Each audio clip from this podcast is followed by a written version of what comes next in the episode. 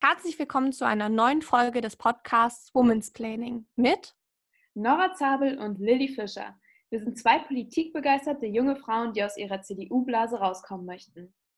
Und deswegen wollen wir uns hier in diesem Podcast von Frauen aus Wirtschaft, Politik, Journalismus und vielen weiteren Bereichen die Welt erklären lassen. Ja, heute haben wir die schönen Sachen auf unserer Seite. Nora, wen haben wir denn heute zu Gast? Ganz genau, wir haben heute Nadine Schön zu Gast. Sie ist geboren am 5. Juni 1983 in Lebach im Saarland. Nach dem Abitur hat sie Jura in Heidelberg und Saarbrücken studiert und dieses Studium dann 2006 mit dem Diplom abgeschlossen. Sie war von 2004 bis 2009 Mitglied im Saarländischen Landtag, bis sie dann 2009 den Sprung in den Bundestag geschafft hat. Dazu muss man sagen, direkt. Seit 2014 ist sie stellvertretende Fraktionsvorsitzende der CDU-CSU-Fraktion im Bundestag und dabei für, primär für die Familien- und Digitalpolitik zuständig. Außerdem hat sie gerade ein super spannendes Buch zusammen mit anderen Abgeordneten veröffentlicht, und zwar das Buch Neustart, Politik und Staat müssen sich ändern. War das alles richtig? Das war alles richtig. Hallo. Sehr schön. Hallo, herzlich willkommen. herzlich willkommen. Wir freuen uns total, dass Sie da sind. Ähm, ich würde auch direkt tatsächlich mit dem Buch einsteigen wollen. Was war denn der, der beziehungsweise der Auslöser, dass man gesagt hat, okay, es braucht jetzt so ein Werk, das quasi viele, viele Sachen versucht zu reformieren oder zumindest einen Denkanstoß für eine Reformation gibt? Mhm. Ja, ist genau, äh, wie Sie sagen, das ist ähm, ein, im Prinzip eine, eine Reformagenda, die wir aufgeschrieben haben. Die Autoren sind Thomas Heilmann, äh, mein Kollege im Deutschen Bundestag und ich mit über 60 äh, Co-Autoren. Das sind viele Kolleginnen und Kollegen aus der Bundestagsfraktion und Experten aus Verwaltung, aus der Wissenschaft, Wirtschaft etc. Und ähm, wir haben uns innerhalb der Bundestagsfraktion die Frage gestellt, wie wird sich denn unsere Welt, wie wird sich Deutschland in den nächsten zehn Jahren verändern? haben mit Szenariotechnik gearbeitet, haben sehr viele Diskussionen geführt mit ja, innovativen Menschen, die sich mit der gleichen Frage beschäftigen und ähm, haben uns dann überlegt, naja, wie wird sich die Welt denn entwickeln und wie wollen wir denn, dass, dass sich auch unser Land entwickelt und was, was müssen wir heute tun, damit wir unsere Werte sichern können, unseren Wohlstand sichern können und äh, auch in zehn Jahren ein gutes Leben haben. Ähm, und äh, daraus sind 103 ganz konkrete Vorschläge entstanden, quer durch alle Bereiche. Also das Thema, wie sieht die Bildung der Zukunft aus oder wie müssen wir Daten anders regulieren, bis hin zu dem Aufruf, dass wir auch unseren eigenen Bereich, die Art, wie wir Politik machen und wie wir unsere Verwaltung organisieren, ebenfalls radikal äh, reformieren müssen, damit wir den großen Herausforderungen, die wir ja haben, vom Klimawandel, äh, über Digitalisierung bis zur neuen internationalen Konkurrenz, damit wir denen allen besser gerecht werden können. Also der Flaschenhals ist ganz oft dann doch die Verwaltung und die Politik. Ja, ich finde, das ist halt auch gerade ein Buch, was zur richtigen Zeit kommt, weil die meisten haben ja das Gefühl, dass die Politiker meistens reden, aber nicht machen. So, und in ihrem Buch schreiben sie ja halt, was man besser machen kann, damit Politiker wirksamer werden. Genau, wir wollten sehr konkret werden, denn Bücher, die Problemanalysen machen, gibt es ja zuhauf. Ähm, und ähm, unser Ausgangspunkt ist schon die Analyse, dass wir uns alle in einer Komplexitätsfalle äh, befinden. Und ich glaube, das kann jeder auch so aus seinem Alltag ähm, äh, berichten, aber auch innerhalb des, des politischen und, und, staatlichen Systems. Wir haben ganz große Aufgaben und die zu lösen, dafür braucht es ein Bündel von Maßnahmen, die aber gut aufeinander abgestimmt sein müssen. Und das wird wahnsinnig komplex und diese Komplexitätsfalle, aus der müssen wir irgendwie raus. Wir müssen wieder äh, dafür sorgen, dass Projekte schneller gehen, dass Entscheidungen schneller getroffen werden, dass wir bessere Entscheidungen treffen und äh, dazu machen wir eben ganz konkrete Vorschläge. Also wir haben uns wirklich so wie so ein Wollknäuel, wo man dann so Knoten für Knoten sich vornimmt und versucht, das zu entzahnen. Haben wir bestimmt nicht für jeden Knoten im Wollknäuel eine Lösung gefunden, aber hoffentlich doch für ein paar. Und ähm, vor allem wollen wir eben dafür sorgen, dass sich in Zukunft nicht mehr so viele Neu Wollknäule bilden, ähm, sprich, dass wir nicht mehr so viele Gesetze und Vorschriften haben, die sich gegenseitig widersprechen, die sich teilweise oder die teilweise die Prozesse blockieren. Ähm, wir wollen einfach ähm, ja, effizienter arbeiten, auch im Staat und so, dass, dass die Bürger auch zufrieden sind. Jetzt habe ich mir eine Frage gestellt, die eigentlich total kritisch gegenüber unserer Partei ist, was mir fast schon leid tut. Aber gerade wenn wir als CDU seit vielen, vielen Jahren mit in Regierungsverantwortung sind, warum braucht es dann ein Buch von CDU-Lern, um das zu reformieren? Weil wir sind ja eigentlich am Drücker. Oder ist es vielleicht sogar das niedergeschriebene Programm für die nächsten Jahre? Ja, also äh, die Frage wird natürlich ganz oft gestellt und ähm, man kann ja der CDU jetzt nicht vorwerfen, in den letzten Jahren eine schlechte Regierungspolitik gemacht zu haben. Überhaupt nicht. Als Merkel an die Regierung kam, waren wir ähm, der, der kranke Mann Europas. Ähm, und äh, mittlerweile sind wir einfach auch noch mal wirtschaftlich stark. Und dass wir wirtschaftlich so stark sind, hat ja auch macht es uns ja überhaupt möglich, auch in dieser Corona-Krise eben die ganzen Hilfspakete zu schnüren und die Wirtschaft halbwegs ähm, abzufangen und die ganzen Maßnahmen zu machen. Deshalb, ähm, dass man jetzt irgendwie sagen kann, ja, da wird jetzt 15 Jahre gepennt und jetzt äh, steht ja auf, das, das ist ja völlig falsch. Die Frage, die wir uns aber heute stellen müssen, ist, was können wir denn heute tun, damit es uns in zehn Jahren immer noch gut geht? Und das sind einfach wahnsinnig große Veränderungen, die auch immer schneller werden, immer massiver werden. Die Digitalisierung, äh, das wird ja ganz oft auch gesagt, dass das ein echtes Problem ist, dass wir keine europäischen Plattformen haben. Jetzt sehen wir parallel noch, dass ähm, die internationalen Spannungen größer werden, die Partner, die wir immer hatten in der NATO, die deutsch-amerikanische Freundschaft. Das wird alles äh, schwieriger. Und gerade aus dem asiatischen Raum, aus China, kommt eine ganz neue Dynamik, die nicht nur wirtschaftlich erfolgreich ist und dadurch uns auch, ähm, sag mal, herausfordert, sondern ja auch ein anderes Werteverständnis mitbringt. Und da muss man die Sachen einfach zusammendenken. Und deshalb sagen wir, naja, wir wollen, wir sind überzeugt von den europäischen Werten und wir wollen, dass wir die auch in Zukunft noch leben können. Wir wollen auch im Wohlstand leben und deshalb müssen wir eben einfach besser und schneller werden, ähm, damit wir bei der Dynamik, die etwa aus Asien kommt, überhaupt mithalten können.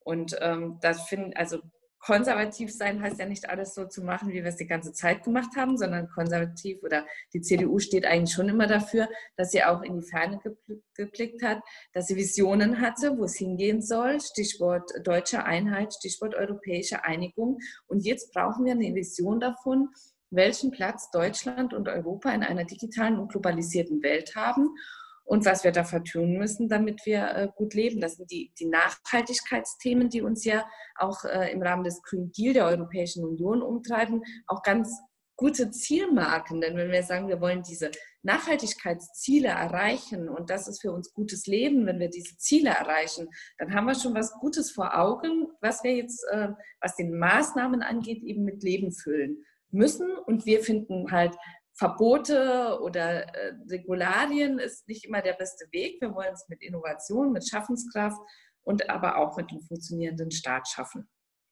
Und das ist unser Angebot und natürlich auch klar nach Merkel, das ist, ähm, ist natürlich nochmal ein Einschnitt äh, für Deutschland, für unsere Partei. Und da braucht es eben auch jetzt neue Ideen, neue Konzepte und ähm, die wollen wir mit vielen anderen liefern. Das ist ja längst nicht so, dass nur wir das jetzt machen, sondern das ist ja schon eine breite, das sind ganz viele in der Partei, die da auch mithelfen und ähm, die das unterstützen. Und äh, wir sind ja auch nicht der Weisheit letzter Schluss. Also ähm, da, das muss man kombinieren mit anderen Sachen, völlig klar.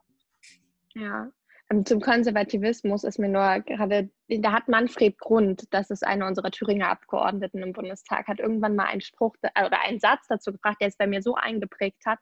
Konservativismus für die CDU bedeutet, visionär voranzugehen, aber dabei alle mitzunehmen, sodass selbst der Letzte sich nicht alleingelassen fühlt. Und das fand ich sehr schön, den Gedanken und den Satz. Aber genau das, was Sie gesagt haben, ist, glaube ich, auch das Wichtige. Und deswegen, das ist ja auch keine Kritik, wenn ich frage, warum, stell, warum brauchen wir so ein Buch, sondern ja, ich sehe das nämlich ganz genauso. Ja, also und die Frage muss man sich ja auch stellen, aber äh, genau, ich denke, es muss uns auszeichnen, immer weiter zu denken und nie mit dem Erreichten zufrieden zu sein. Ja, ähm, Stichwort Gründermentalität zum Beispiel. Wir sind ja auch so zwei junge Hüpfer und sind ja jetzt auch gerade in der Lebensphase unseres Lebens und schauen halt gerade, welche Talente haben wir, wo kann man sich verbessern und so weiter. Und da habe ich das Gefühl, dass wir in der Gesellschaft nicht darauf achten, die Talente zu fördern und auch Kreativität irgendwie zu belohnen. Dass man halt eher, oder dass der Staat halt irgendwie eher die, die, die Risiken bei den Leuten hervorruft, anstatt die Chancen. Ja, es ist natürlich auch eine, eine, Kritik vielleicht am Bildungssystem. Äh, die Frage, ähm, was wird in den Schulen gelernt? Ähm, sehen wir den Menschen ganzheitlich oder äh, schauen wir sehr stark auf eben einzelne Noten, einzelne Zensuren, einzelne Leistungsabfragen, äh, auch auf das Wissen, was man zu einem gewissen Zeitpunkt hat? Ähm, da glaube ich, dass wir davon weg müssen. Ich glaube, dass wir hin müssen, auch in den, schon in den Schulen, mehr zu, einem, zu Kompetenzen. Äh, denn Wissen kann man sich sehr leicht abrufen in der digitalen Welt, aber wir, wir wissen, Wissen bewerten zu können, Quellen bewerten zu können und das in komplexe Kontexte einzuordnen, das sind nochmal ganz andere Fähigkeiten, die viel stärker vermittelt werden müssen. Und dann auch so Sachen wie Kreativität, wie Empathie, wie Verantwortung zu übernehmen für sich, für andere. Das sind äh, Fähigkeiten, die, die man schlecht messen kann, ähm, aber die wir halt brauchen, um selbstbestimmt leben zu können. Und ähm, ja, das, das kann ich gut nachvollziehen, dass man gerade so zu Beginn des Studiums eben auch überlegt, naja, was, was macht mich denn aus? Und das Spannende finde ich aber, also mir geht das ja genauso. Ich frage mich jetzt auch, was sind denn meine Kernkompetenzen, was macht mich aus und wo kann ich mich gut einbringen. Und das wird etwas sein, was uns unser Leben lang begleitet, weil es einfach nicht mehr so ist, dass man mit 20 die Banklehre macht und mit 65 dann aus der Bank rausgeht und dann weiß, okay, das kann ich, das mache ich, das mache ich jetzt die nächsten 40 Jahre, sondern mit diesem Portfolio an Kompetenzen immer wieder ähm, zu spielen, sie zu erweitern, sie sonst wo einzubringen, das ist, glaube ich, die Realität in den nächsten Jahren. Und das ist im Übrigen auch eine große Aufgabe für unsere Verwaltung, dass wir und unsere, unseren Verwaltungsapparat, dass wir es schaffen, dass ähm, Leute, die diese, mit diesen Kompetenzen auch quer reinkommen, auch in der Verwaltung diese ausüben können dass es eben nicht mehr die starren Laufbahnen gibt von 20 bis 65 im gleichen Ministerium mit der gleichen Aufgabe und dem gleichen Sachverhalt betraut zu sein, sondern dass wir äh, sagen, ja, Verwaltung muss ja die, die komplexen Themen handeln und, und damit zurechtkommen. Und deshalb braucht man auch immer wieder andere Leute mit anderen Kompetenzen, die man individuell zusammenstellen muss. Und darauf ist unsere Verwaltung nicht ausgerichtet. Und das muss man ändern. Ich glaube halt, also es ist zumindest für mich der Eindruck, dass heute viele Berufe, beziehungsweise generell die Berufswelt sehr viel durchlässiger ist. Dass man sehr viel mehr Chancen hat, zu sagen, ich bin, ich keine Ahnung, ich habe Human Resource Department gemanagt, kann aber dadurch, dass ich dort bewiesen habe, dass ich Teamfähigkeit habe, dass ich ganz gut mit Menschen gehe, auch in einem ganz anderen Bereich arbeiten. Das habe ich schon das Gefühl. Die Frage, die ich mir auch stelle, ist, oder das ist zumindest mein Eindruck, dass Schule heute es gar nicht schafft, also noch nicht schafft, mehr Empathie zu lernen oder mehr Verantwortung herauszubilden, weil Lehrer häufig so überfordert sind mit dem, was sie schon zu tun haben. Ich meine, gerade mal ein Drittel des normalen Lehrerberufs ist heute noch Unterrichten, meines Erachtens. Der Rest besteht aus Papierarbeit, Korrigieren natürlich. Und äh, das ist, glaube ich, noch ein ganz anderes Problem. Und da muss es ja auch ansetzen. Und das, ich habe den Neustart seit letzter Woche auf meinem Tisch liegen also er wird jetzt angegangen und ähm, ich bin total gespannt, was dort auch für Ideen gerade für Bildung drinstehen. Mhm. Ja, wir haben ein Bildungskapitel, also erstens, wir nennen es Humboldt für alle, weil äh, Humboldt halt die Idee hatte, dass jeder, jeder Mensch individuell sein eigenes, ähm, seine eigene Lernagenda braucht, dass man die eigenen Fähigkeiten weiterentwickeln soll und die eben auch an verschiedenen Orten dann auch einsetzbar sind. Also ein sehr individueller Blick auf, auf den Menschen, auf die Bildung, ein ganzheitlicher Blick.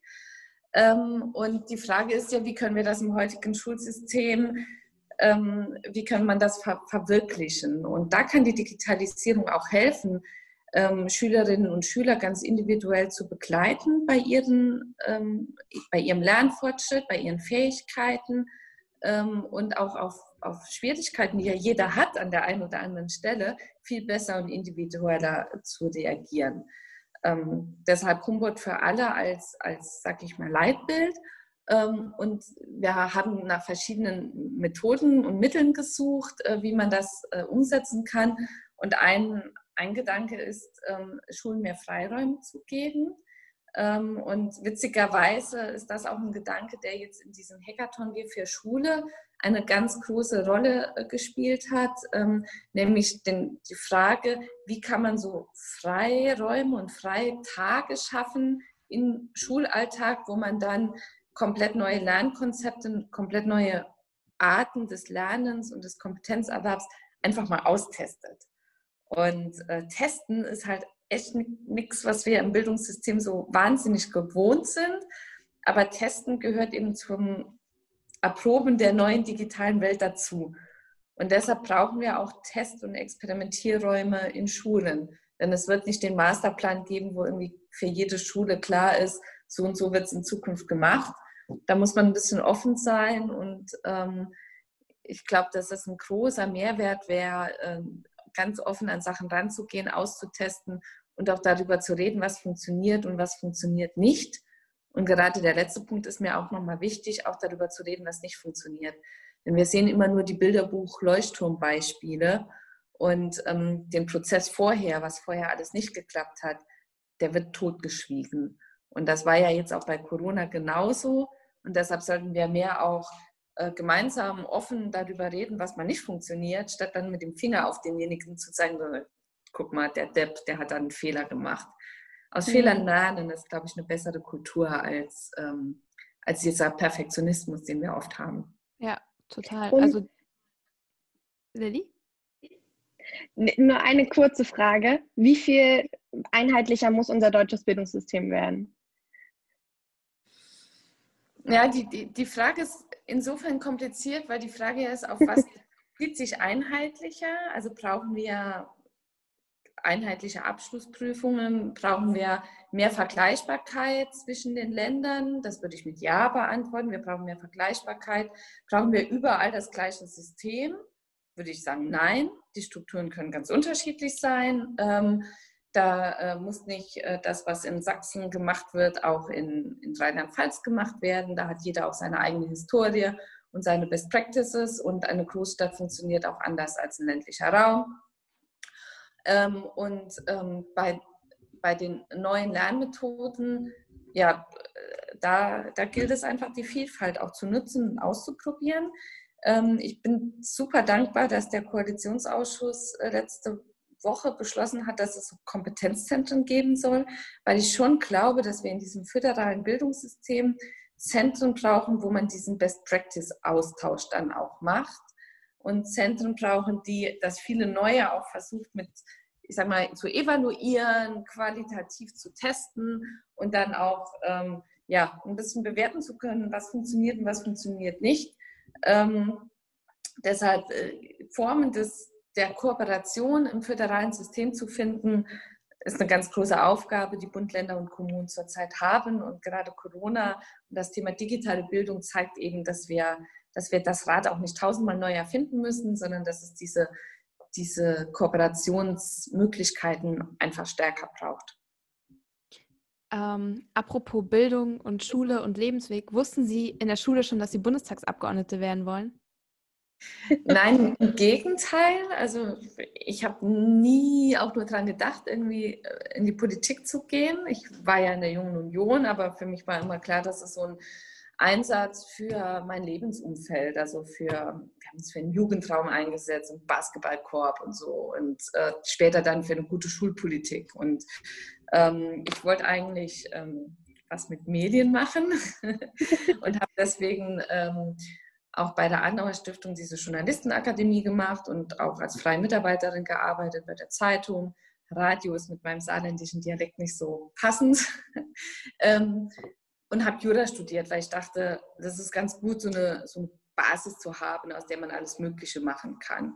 Und äh, dann kam diese, das war damals eine, ein Angebot, als Landtagsabgeordnete, also auf der Liste zu kandidieren. Das kam sehr überraschend.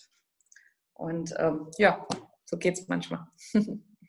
Ich finde es so krass, im Saarland äh, ist ja jetzt bald die gesamte Landtagsliste nachgerückt, weil immer irgendjemand woanders noch hingegangen ist. Ihr natürlich ein super Ergebnis damals noch mit Annegret Kramp-Karrenbauer in Saarland eingefahren habt. Und dadurch sind natürlich auch viele junge Leute im Landtag. Das finde ich äh, sehr imponierend. Ja, das stimmt. Die, die Listen sind immer eine Chance für die Jungen. Ähm, was uns aber nicht von der Aufgabe entbindet, zu überlegen, wie kriegen wir dann auch mehr junge Leute und mehr Frauen ähm, generell in die Parlamente, ohne äh, auf den Zufall angewiesen zu sein, dass so eine Liste bis Ultimo zieht. Das hatten wir ja im Bund genauso vor einigen Jahren, wo dann plötzlich ganz viele jüngere Leute äh, reinkamen, weil, weil irgendwelche Listen ewig gezogen haben. Und das ist natürlich eine große Aufgabe, äh, die wir haben. Da ähm, die ja auch die CDU mit ihrer, ihrer Satzungskommission zurzeit auch intensiv macht. Zum Glück sind wir ja nicht so alt und männlich, wie dann auch die, die Medien uns oft darstellen. Die sind immer ganz überrascht, dass es überhaupt junge Frauen in der CDU gibt. Äh, das ist ja zum Glück nicht so, aber ähm, dass die Öffentlichkeit uns so sieht und dass die Zahlen natürlich auch nicht toll sind bei den Mandaten, ähm, zeigt einfach, dass wir da eine große Aufgabe haben. Ich würde sagen, genau darüber reden wir nach unserer kurzen Fragepause weiter. Dadurch, dass Sie gesagt haben, Sie haben schon mal reingehorcht. Wir haben in der Mitte drei ganz schwierige, knifflige Entweder-Oder-Fragen, wo Sie sich immer entscheiden müssen. Es gibt kein beides. Ähm, ich würde einfach mal reinstarten. Saarländische oder französische Küche? Ähm, saarländische, aber nur, wenn meine Mama oder meine Oma sie machen. Bei mir schmeckt das nicht so. Ich hatte fast schon überlegt, irgendwie zu fragen, so Dibbelabes oder, aber mehr kannte ich dann auch nicht aus der saarländischen Küche. Krummbeere Kieselcha. Bitte was? Was? Kieselcha.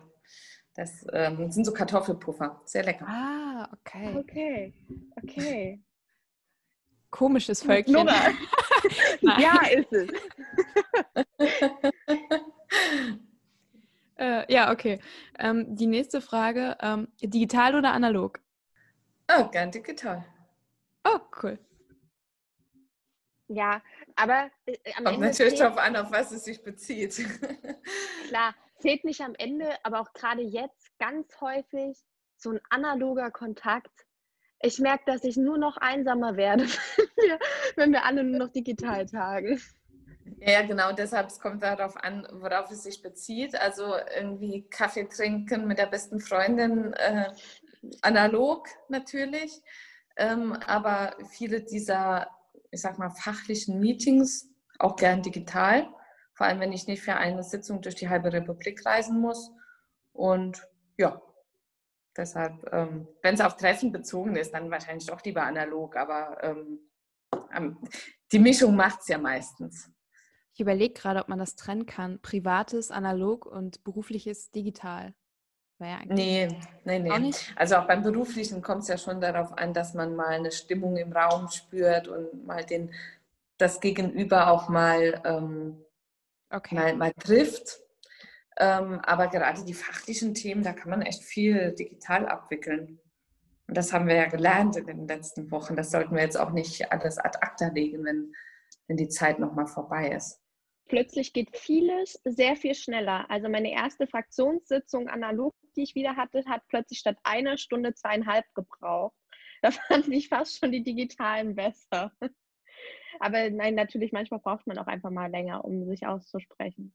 Ja. Letzte Frage. Berlin oder Saarland? Also mein Lebensmittelpunkt ist das Saarland und ich würde auch nicht gerne ähm, mit der Familie, wir haben zwei kleine Kinder, in der Stadt wohnen wollen. Deshalb äh, Saarland. Ähm, aber Berlin ist halt auch eine tolle Stadt und ähm, beruflich Berlin finde ich super. Ja. Die Mischung macht schon wieder, oh Mann. Mitte halt. Mitte, genau. Na, ich glaube halt gerade, wenn man, wenn man kleine Kinder hat, sind wir nämlich wieder bei der zweiten Frage, nämlich dass digital ganz wichtig ist für FaceTime, wenn man in Berlin ist und so. Das kann ich mir zumindest vorstellen.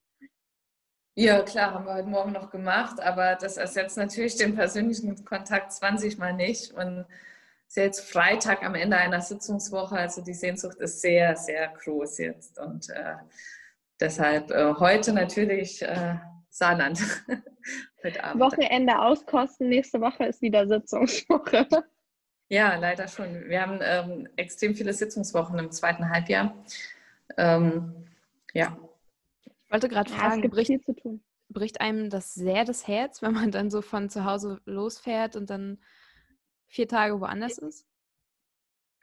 Als Mama? Ja, also auf der einen Seite ist es gut planbar. Das, das ist ganz gut. Also jeder, jeder weiß irgendwie, wie es ist und deshalb kann man sich auch so emotional ganz gut darauf einstellen. Ähm, aber fünf Tage sind halt dann auch echt wieder lang. Also viermal nachts nicht zu Hause schlafen dann bei den Kids. Ähm, das ist lang. Das bricht einem irgendwie schon das Herz, klar. Ähm, geht, aber wenn ich jetzt ähm, eine berufstätige Mutter, die, die irgendwie morgens um sieben aus dem Haus geht und, und abends heimkommt, ähm, die sieht ihr Kind halt auch ganz wenig. Wir haben in den Wahlkreiswochen natürlich ein bisschen mehr Flexibilität. Ähm, und das, das ist ganz gut, weil man dann eben auch die Kinder öfter ähm, nachmittags dann noch abholen kann. Deshalb, ähm, diese Sitzungswochen sind hart, aber die Flexibilität in den Wahlkreiswochen entschädigt dafür wieder. Ah, Gleich okay. nochmal aus. So, jetzt habe ich gesagt, nach der lustigen Fragenrunde wollen wir nämlich wieder zurück zu genau dem Thema von vorher gehen, nämlich ein bisschen auch über Struktursatzungskommissionsentwürfe und Bundesparteitag vielleicht reden wie kriegen wir mehr junge Leute dahin? Und ich, also, was heißt leider, vielleicht auch leider, geht ja mit dieser Frage unweigerlich einher, wie kriegen wir auch mehr Frauen her? Ähm, ja, ich, ich, glaube, es ist auf jeden Fall eine, eine Bewusstseins- und eine Kulturfrage. Also es, ähm, jede, jede Gliederung muss sich einfach damit beschäftigen, haben wir Frauen, genauso oder äh, haben wir Frauen, ähm, äh, wie viele und welche Funktionen haben die? Und wenn man dann zum Ergebnis kommt, hm, sieht nicht so gut aus, dann ist es eben nicht damit getan zu sagen, naja, wir haben ja schon mal zwei gefragt und die haben immer Nein gesagt, ähm, sondern dann muss man einfach mal ein bisschen tiefer in die Analyse einsteigen. Das werde ich mit meinem Gemeindeverband jetzt auch machen, ähm, nochmal. Das, das muss man einfach auch immer wieder machen und dann auch überlegen, find, haben wir die richtigen Themen, haben wir die richtigen Arten der Kooperation, haben wir die richtigen Sitzungszeiten, braucht es vielleicht neue Formate? Ähm, und akzeptieren wir es auch, wenn wir zum Beispiel eine junge Mutter haben oder auch Leute, die Pflegeverantwortung haben, dass jemand nur bei jeder dritten Sitzung da ist, aber sich dann halt einbringt. Ähm, also da müssen wir, wie auch in Unternehmen, äh, müssen wir als Partei ein bisschen weg von dieser Präsenzpflicht äh, und mehr auch danach fragen, welche Kompetenzen äh, bringt jemand ein und welche Formate können wir finden, damit jemand seine Kompetenzen einbringen kann, ohne dass er sich an uns, unsere Strukturen gewöhnen muss. Also da gehört einfach ein bisschen Flexibilität dazu. Und insgesamt stelle ich schon auch fest, dass es einfach auch Frauen gibt, die, die wollen sich auch inhaltlich einbringen. Und dann, denen können wir auch nicht sagen, du pass mal auf, ist nett, dass du hier tolle Kompetenzen hast im Bereich, weiß was ich, ähm, Inneres am besten Sozialhilfe, noch. Jugendhilfe oder so. Aber jetzt setze ich bitte mal erst mal zehn Jahre in den Ortsrat und rede dort über die Parkbank, bevor du dann anschließend im Kreistag über die äh, Jugendhilfe äh, mitentscheiden kannst.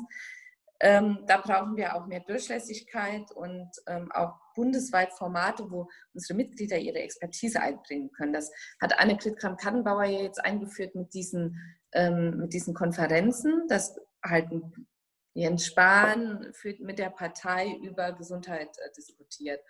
Und das ist natürlich gerade für Leute, die, die den fachlichen Hintergrund haben, extrem interessant, da äh, sich dann an solchen Diskussionen zu beteiligen.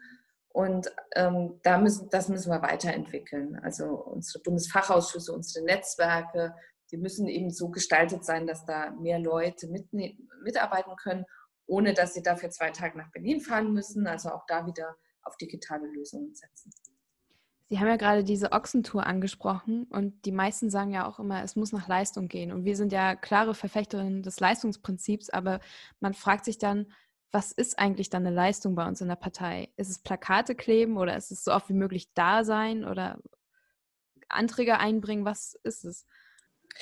Ja, das ist natürlich sehr, sehr unterschiedlich, aber da, da müssen wir einfach nochmal dahin kommen, dass wir sagen, unsere also Kompetenzen, die wir brauchen innerhalb der Partei, sind vielfältig.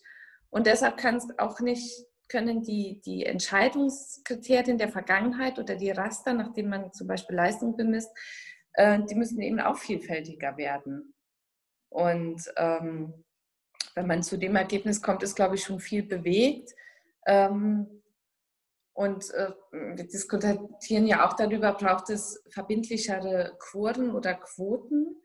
Ich glaube schon, dass es die braucht, weil wenn man sich diese Ziele erstmal gesetzt hat und die erfüllen muss, dann findet man eben auch ganz oft die, die Frauen, die, die mitarbeiten und stellt dann auch fest, oh, super, die bringen ja ganz viel hier an, an Kompetenzen etc. mit und das, ähm, wir wären ärmer und äh, wenn, wir, wenn wir sie jetzt nicht an Bord hätten. Und ähm, der Prozess muss manchmal einfach mit am Anfang mit, mit Regeln unterlegt werden und dann, damit er in Gang kommt wenn er ohne die in Gang kommt, ist er noch schöner, dann ist er auch gut. Das, das, stimmt auch für Sie als kleine Einordnung. Nora und ich sind selber der innerparteiliche Zwiespalt. Ich bin gegen die Quote und Nora dafür. Ähm, deswegen hat sie gerade auch gelächelt, als sie gesagt haben, ja, ich bin schon dafür. ich glaube, das ist jedes Mal so ein, vielleicht auch ein kleiner Sieg für dich, oder, Nora? Ja, aber mir fällt gerade ein, wir müssen auf jeden Fall noch eine Quotengegnerin dann einladen. Wir haben hier nur Quotenbefürworterinnen. Ja, Wiebke haben wir noch. Stimmt. Sie ist die Quoten, Quotengegnerin. Genau. Ist aber vielleicht gleich wieder interessante Erkenntnis, dass viele auch von Quotengegner zum Quotenbefürworter gehen. Und zwar gar nicht, weil sie den Eindruck haben, dass sie selbst gegen Mauern gelaufen sind. Also ich habe jetzt nicht den Eindruck, dass ich gegen Mauern gelaufen bin. Ähm, aber ich stelle halt schon fest, dass, ähm, dass, es, dass es besser geht, Strukturen aufzubrechen, wenn man sich Ziele setzt. Und so eine Quote ist einfach nur ein Ziel. Und das macht jede Firma. Die setzt sich Ziele und die werden erfüllt. Und wenn wir finden, dass ähm, mehr Frauen unsere Partei bereichern, dann finde ich, ist es doch ganz okay, wenn wir sagen, okay, dann setzen wir uns das Ziel, hier ähm, jede dritte, äh, also mindestens äh, ähm, was weiß ich, 50 Prozent im Vorstand und äh, dann habe ich auch die Aufgabe, verschiedene Wege zu finden, wie ich diese, dieses Ziel erreiche. Und ähm, ich finde da gar nichts Verwerfliches dran. Ähm, und das, ähm, es erweitert unseren Horizont und erweitert unseren Instrumentenkasten. Und es ist einfach nur die Methode, mit der wir, mit der wir das erreichen. Ich ähm, würde sogar, eigentlich würde ich sogar sagen, dass wir schon mal ein bisschen über unsere Standardfragen reden. Und zwar, das schließt nämlich auch daran an. Klar ist es wichtig, dass, ähm, oder ich glaube, dass über Quoten sicherlich auch irgendwann mehr weibliche Vorbilder entstehen sollen. Also das kann ich auch, ich verstehe, das ist ja auch nicht so, als wäre ich irgendwie grundsätzlich dagegen und ich verstehe die andere Seite gar nicht. So, für mich gibt es nur Sachen, die dagegen sprechen. Aber ich verstehe total den Gedanken zu sagen, okay, wenn wir mehr Frauen in Position haben, haben wir mehr weibliche Vorbilder. Ergo vielleicht auch mehr Frauen, die bei uns eintreten, weil sie sagen, so wie die möchte ich mal werden. Deswegen die Frage, äh, was ist denn eigentlich Ihr Vorbild gewesen bis hierhin? Also ich finde Annegret Kramp-Karrenbauer ein tolles Vorbild, tolle Politikerin. Ähm, also sie, sie ist mein, mein Vorbild, ähm, meine Mentorin auch so ein bisschen, ähm, weil sie die Themen mit einer wahnsinnigen Sachlichkeit anpackt, erst wirklich mal sich informiert, analysiert und dann eine Entscheidung trifft. Ähm, dabei die Leute mitnimmt und gleichzeitig ähm, führt. Ähm, das ähm, finde ich extrem beeindruckend. Wer sie mal in Koalitionsverhandlungen erlebt hat, kann man echt nur staunen. Ähm, und sie ist eben, finde ich, total auf dem Boden geblieben, obwohl sie ja immer sehr viel Verantwortung hat. Und der, der Mensch ist ja irgendwie immer noch wichtig äh, in ihrem Umfeld, aber auch auf der Straße, wenn sie mit Leuten spricht. Und gleichzeitig hat sie aber auch eben, ja, jetzt als Bundesverteidigungsministerin ja auch äh, eine wichtige Funktion und ähm, auch eine internationale Verantwortung, aber eben auch ein Land für, für uns auch ganz wichtigen Bereich, die, die Bundeswehr. Und das, ähm, ja, das, also finde ich beeindruckend. Für mich ich meine, parallel macht sie ja gerade auch noch den Job des Außenministers immer mal wieder mit. Ne? Definitiv. Kannst du auch mal auf den Tisch hauen? Ich hau jetzt nochmal auf den Tisch. Das wird. Äh, nicht also du. Ich glaube, sie kann das auch. Ja, ich habe äh, hab gerade festgestellt, dass das halt verstanden AKK. Ja, also, kann sie auf den Tisch hauen. Gott, das ist peinlich.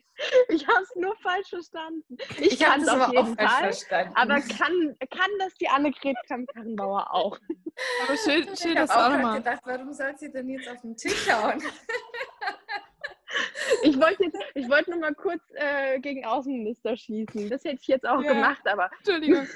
Nee, es war mein Fehler. Ich hätte es auch besser formulieren können. Ich hätte noch AKK sagen sollen.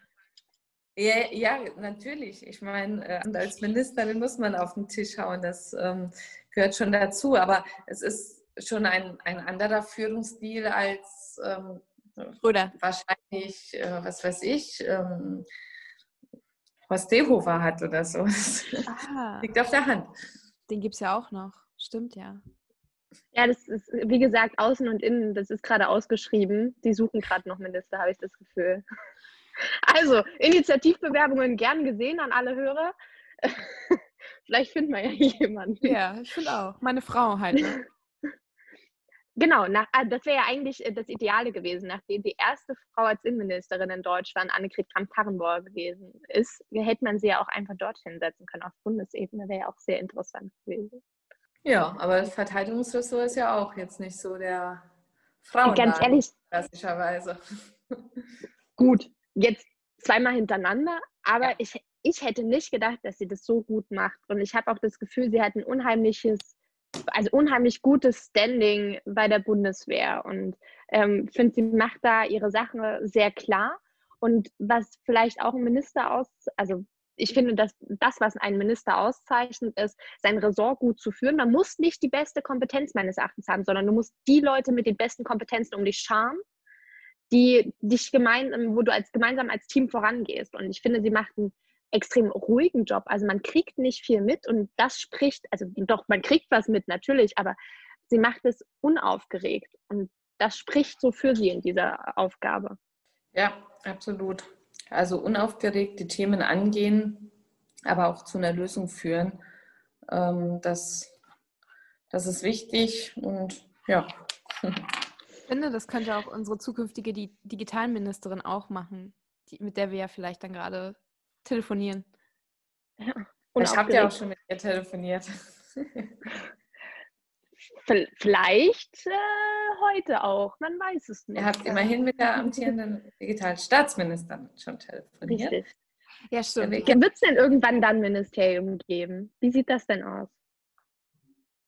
Also auch da haben wir bei Neustart einen Vorschlag gemacht. Wir stellen uns ein Ministerium vor, was ähm, jetzt nicht so ein Ministerium ist, was, was sich überall irgendwelche Digitalthemen pflückt und dann irgendwie für Breitbandausbau, E-Health und digitale Bildung zuständig ist, ähm, weil das in meinen Augen Quatsch ist. In allen Ressorts ist der Digitalisierungsansatz äh, wahnsinnig groß, ähm, sondern was wir brauchen, ist ein Ministerium, was vor allem diese Transformation gestaltet, von der ich eben gesprochen habe, also auch für den eigenen Bereich, den so fit zu machen, ähm, dass, dass diese digitalen Herausforderungen auch bewältigt werden können. Also, ähm, dass man mit den Ministerien zusammenarbeitet, ähm, dass man aus diesem Silo-Denken rauskommt, dass man Innovation einführt in, den, in die Administration, in die Verwaltung.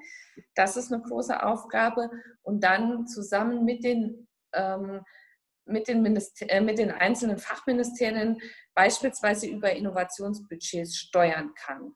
Also das Problem, was wir heute eben haben, ist, dass wir ein sehr starkes Ressortprinzip haben und wenig Steuerungskompetenz seitens eines, ich sag mal, wenn es jetzt ein Digitalministerium gibt, Digitalministeriums, weil dann wäre das ein gleichberechtigtes Haus neben allen Fachministerien.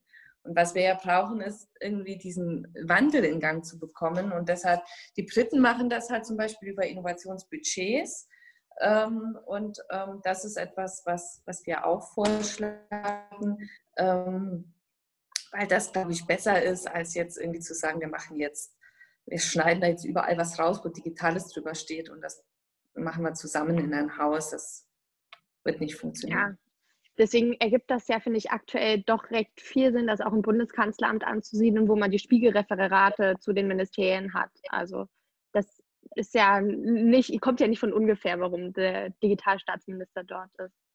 Ich würde sagen, wir kommen mal zu unserer letzten Frage, ähm, die jetzt wieder so eher persönlich ist. Was würden Sie Ihrem 20-jährigen Ich bzw. jungen Frauen heute für ihren Lebensweg oder ihren Karriereweg raten? Mm, naja, schon durchaus selbstbewusst zu sein. Ich glaube, Selbstbewusstsein ist nach wie vor etwas, was uns Frauen fehlt. Ähm, mir geht das selbst auch immer so, dass ich bei einem hinterfrage, hm, kann ich das, bin ich da die Richtige? Und wo ich sehe, dass einige männliche Kollegen sich weniger Gedanken darüber machen.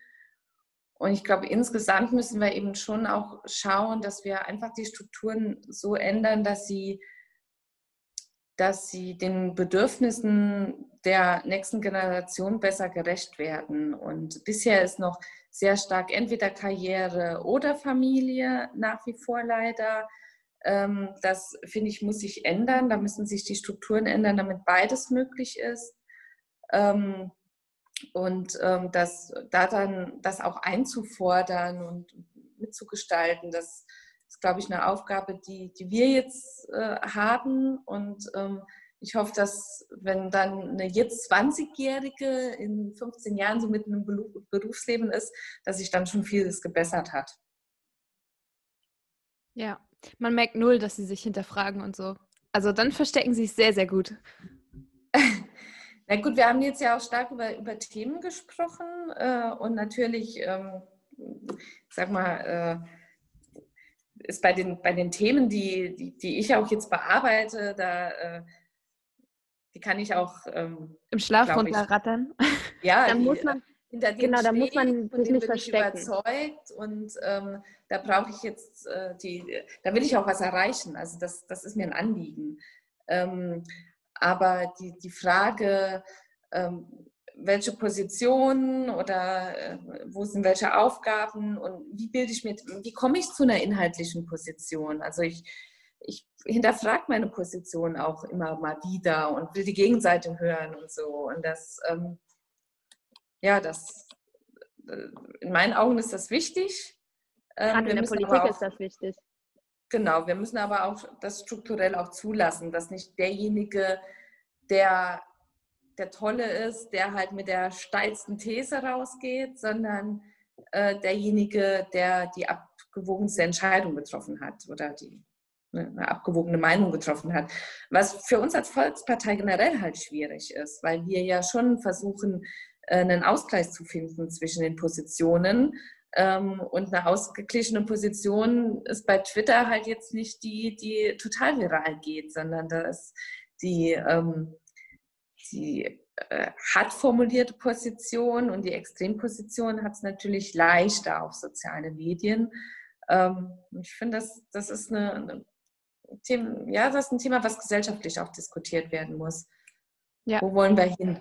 Wollen wir eine, eine, Gesellschaft des Ausgleichs sein oder wollen wir eine Gesellschaft der, der Extreme werden?